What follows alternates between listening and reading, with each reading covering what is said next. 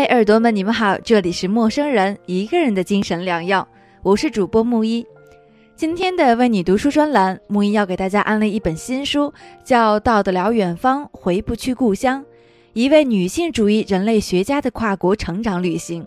作者是露丝贝哈，是一位犹太古巴裔美籍人类学家，美国密歇根大学教授，更是麦克阿瑟天才奖得主。一九五六年生于哈瓦那。五岁时与家人从古巴移居美国纽约。这本书详细讲述了露丝贝哈从移民女孩成长为人类学家的过程，从哈瓦那到纽约，从移民小女孩到女性主义人类学家，多重身份与语言赋予作者多重际遇与未谈。回首行旅五十载，恍惚顿悟，离开故乡才识乡愁。作者桑德拉西斯内罗斯曾说道。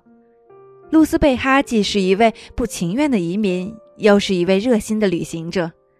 也许是为了在两者之间保持平衡，他最终成为一位专门研究相恋的人类学家。他的精彩故事有时令我感到惊讶，有时让我发笑，有时让我振奋，有时使我得到启发，并永远改变了我。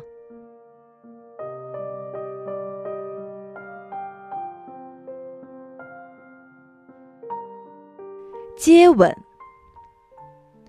第一个把舌头伸到我嘴里的男孩是一个波多黎各人，他的舌尖碰着我的舌尖，然后他的整条舌头绕着我的舌头旋转，其力量之大，我真有点担心我会喘不过气来。我吓得几乎晕了过去，在迈阿密沙滩上，我们差一点儿就跌倒在沙堆上，但是他用力搂住了我，没有跌倒。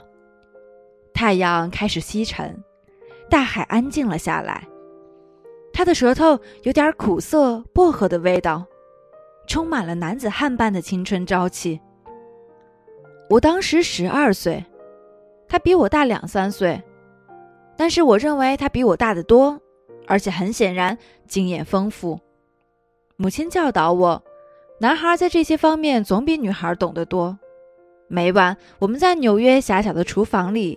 我帮妈妈做晚饭的时候，我们的眼睛被豆豉或者其他菜中的洋葱刺激的流出眼泪时，妈妈就对我发出了她严厉的警告：男孩必须知道的多，因为他们是男孩。长大成人后，他们就需要有性生活，这是男人的本能需要。如果你明白我的孩子，他们无法控制自己。如果他们没有做，他们就会发疯，就会爆发。所以，不要引诱男人，因为他们不能控制自己，这是他们的事儿，他们就是这样。但这并不是他们的错，他们必须要。所以，女人要拒绝，要说不。记住，拒绝不会使事情无法挽回。试着去理解我的孩子，拒绝，说不，不要让他们说服你。他们不会失去任何东西。不要忘记，女人永远是输家。等待，一定等到你找到一个好男人，一个爱你的男人，一个不是仅仅因为那方面而需要你的男人。小心些，好不好？要当心。对性的恐惧和保留，把自己的身体留给一个足够爱我而控制生理需要的男人，这是母亲传达给我的信息。与此相反。我爸爸对莫里的教育早在他十岁时就开始了，充满了欢笑、幽默和率真。每次星期天早上吃完早午饭，爸爸和茉莉穿着睡衣一起慵懒地倒在床上。他把藏在床头桌抽屉里的花花公子拿给弟弟看。其实我早就发现了这些杂志的藏身之处。父亲和茉莉一起看那些图片时，好像在告诉他。我的孩子，这是留给你的遗产，因为你是男孩，你很快就可以像品尝一切美味的水果一样品味女人的身体。他们就像最甜蜜、汁水最多的芒果一样，任你挤压，任你品尝，任你吮吸。我不记得我是如何遇到那个让我品尝他舌头的波多黎各男孩的，我只记得他是来自西班牙哈勒姆区的波多黎各男孩。我忘了他的名字，或许我从来都不知道他的名字。他长着一头乌黑头发，身材消瘦心肠。我不知道他住在哪里，也不知道他和谁一起来到迈阿密。我所告诉他关于我的事，也只是我是古巴人，住在皇后区的森林山，不是富人区，紧挨着一片网球场和府邸，靠近第一零八街。那里在夏季至少有郁郁葱葱的树木。我们刚搬进去住的楼房叫卡罗公寓，还有个大厅，虽然并没有看门人。他知道我是一个胖女孩，我穿着分体式红色泳衣，边缘带有难看的蓝色褶皱，这令我感到十分不自在。由于读书太多，双眼没有一点光彩，而且可悲的是，我还不知道自己的身体可以带来什么快乐。我们只是在海滩见面。接吻，并没有问什么问题。我们接吻的事发生在七月的迈阿密海滩，那时海水已经像蒸汽浴一样暖和。我的父母和他们圈子里的朋友们是最早移民纽约的一群古巴人，关系十分密切。在二十世纪六十年代之前，他们觉得已挣到足够多的钱，可以去度假了。有人发现。柯林斯大街的酒店在夏季打半价促销，他们希望招揽更优质的游客，因为那些美国人更喜欢来这里过冬。我记得是他们朋友圈里一个叫伊瑟拉尔的工程师所做的调查，他非常精明，大家都叫他参议员。他得出结论说，瑟夫康博酒店的价格最划算，两张双人床，每天两餐，而且儿童免费食宿。还有一个救生员在孩子游泳时看管他们。于是我们就出发了。朋友圈里的五对夫妻和他们的孩子，炎炎夏日炙烤皮肤，喝着热销的粉红色曼蜜苹果冰奶昔。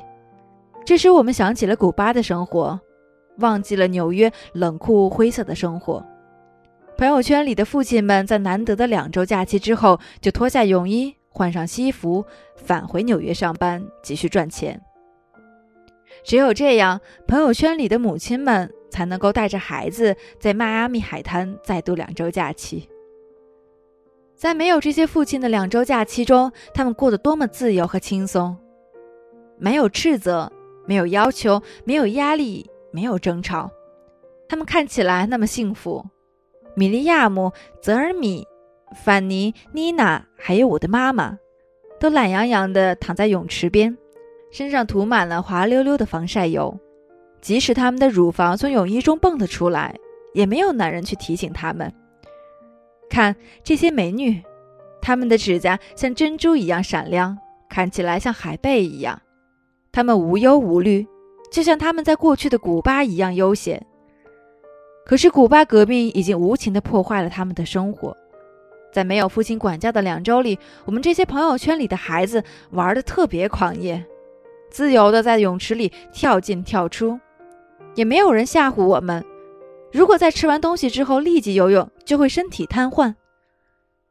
就是在这两周幸福的日子中的其中一周，当朋友圈里的母亲们和孩子们单独在一起的时候，我才开始学会如何像一个女人一样接吻。但是我的接吻训练很快就中断了。一天下午，我们接吻之后，就在我从海滩返回游泳区的时候，我发现妈妈和茉莉用奇怪的目光看着我。我挥了挥手，尽力装作若无其事的样子。但是妈妈直截了当地问我：“到哪里去了？为什么不告诉她我有男朋友了？你什么意思？什么男朋友？”我装作不知道的问妈妈，显得一点儿也不熟练。妈妈咯咯笑了几声，她说：“茉莉看到我和那个男孩在一起，而且她告诉他了。她不相信他，所以茉莉说：‘好吧，那我们一起监视卢迪。’他们俩躲藏起来，亲眼看到我和那个男孩接吻，用不着解释。妈妈一边说一边狂笑起来。妈妈和茉莉在偷看我的时候笑出了声。”但是他们竭力忍住不笑，还问我：“当时真的没有听到他们的笑声吗？”我真的没有听到，但现在我听的太多了。我看了茉莉一眼，她咧嘴一笑。由于给我惹了麻烦，他有点不好意思了。他只是觉得发现自己书呆子一样腼腆的姐姐和一个男孩混在一起，感到特别好笑。而且他也忍不住要去告密。我发誓，我永远不会再相信弟弟了。擦掉笑出来的眼泪之后，妈妈问我：“那个男孩是谁？”那个男孩是谁？我几乎不知道，我也不想知道。他只是我遇到的一个男孩，似乎不是犹太人。他说。我耸耸肩，他是波多黎各人。波多黎各人，你疯了，陆地！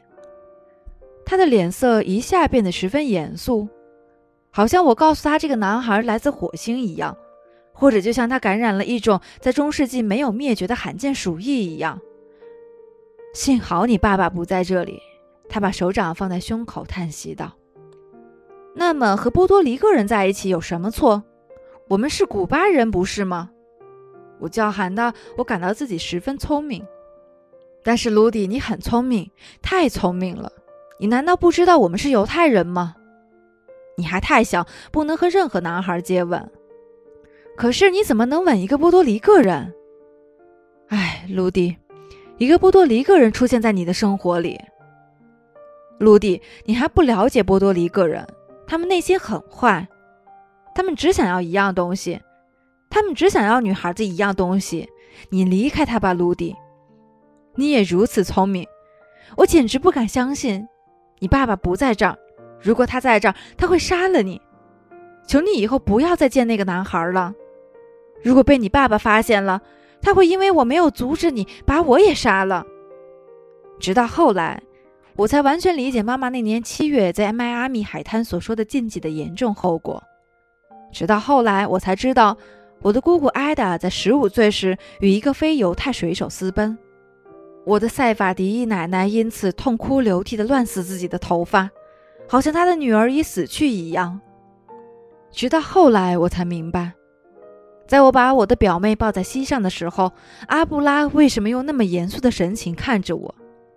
我所抱的孩子是他的重孙女。是他的孙子和一个棕色哥斯达黎加女人的禁忌婚姻所生。直到后来，我才明白，阿布拉为什么一直用严肃的神情看着那个从我膝盖上站起来的、肤色和他妈妈一样的棕色的小楠楠。而我当时在整理他在我丝绸裙子上留下来的褶皱。直到后来，我才从姨妈艾日娜处得知，当镇上仅有的犹太人，他的父母。也就是我的外曾祖父母，发现他与当地的一个小伙子动真格的谈情说爱时，他就被送往了哈瓦那。直到后来，我才明白我们为什么是古巴人，为什么说西班牙语，还有我们为什么吃黑豆，为什么在迈阿密海滩思念古巴，还有如果我们没有被古巴所救，我们都将如何丧命于希特勒的火炉之中。不管怎样。整个世界养育了我们，赋予我们生命，给予我们立足之地，让我们有实现愿望的机会，并在饥渴之时，我们可以从没有黄心烙印的舌尖上和身体上获到甘饴。但是，我们所属的犹太民族使这成为不可能，或者像我的姑姑一样大胆，我们敢于用我们自己的舌头和身体迎接他人的舌头和身体。那将给犹太民族带来无法忍受的痛苦，是如同死亡一般的痛苦。直到后来，我才明白，我为什么那样犹豫不决地承认自己的拉丁美裔身份，为什么刻骨铭心地痛恨自己，唯恐失去那些接受我的墨西哥人、波多黎各人和古巴人的爱或尊敬。因为我知道，当我感到自卑时，他们视我如己出。我认真权衡过。我不能与他们的男人走得太近，也不能只固守于自己的种族。这就是我所接受的教育。七月底，迈阿密海滩假期结束了，我们回到纽约。我没有听妈妈的话，打算继续和那个波多黎各男孩秘密约会。我偷偷地把一团纸塞到他手里，上面写着我的姓名、地址和电话号码，这样他就能找到我。他就可以从西班牙哈勒姆区来找我了，他就可以把我从森林山的阿兹肯纳兹犹太人区带走。爸爸把我们带到这里。他是一位皮肤黝黑、头发卷曲的塞法迪犹太人，常常被人看作波多黎各人。我刚十来岁的时候，爸爸就把我带到这里，使我远离那些被送到老皇后区街道去上学的拉美裔男孩和黑人男孩。但是那个波多黎各男孩从来没有打电话给我，也没来森林山找我。也许妈妈是对的，波多黎各男孩只想得到我的一种东西。但是他必须花费太多的时间和努力才能从我这儿得到它。不管如何，妈妈告诉我的教训永远留在我的心里。我变得小心谨慎起来，我成为那些持续等待如意郎君到来的女人之一。到得了远方，回不去故乡。一位女性主义人类学家的跨国成长旅行。陌生人是声音的声，不是生猴子的生哦。喜欢这本书，你也可以前往各大网上书店立即购买。好了，今天的节目就到这里了，我是主播木一，我们下期节目再见。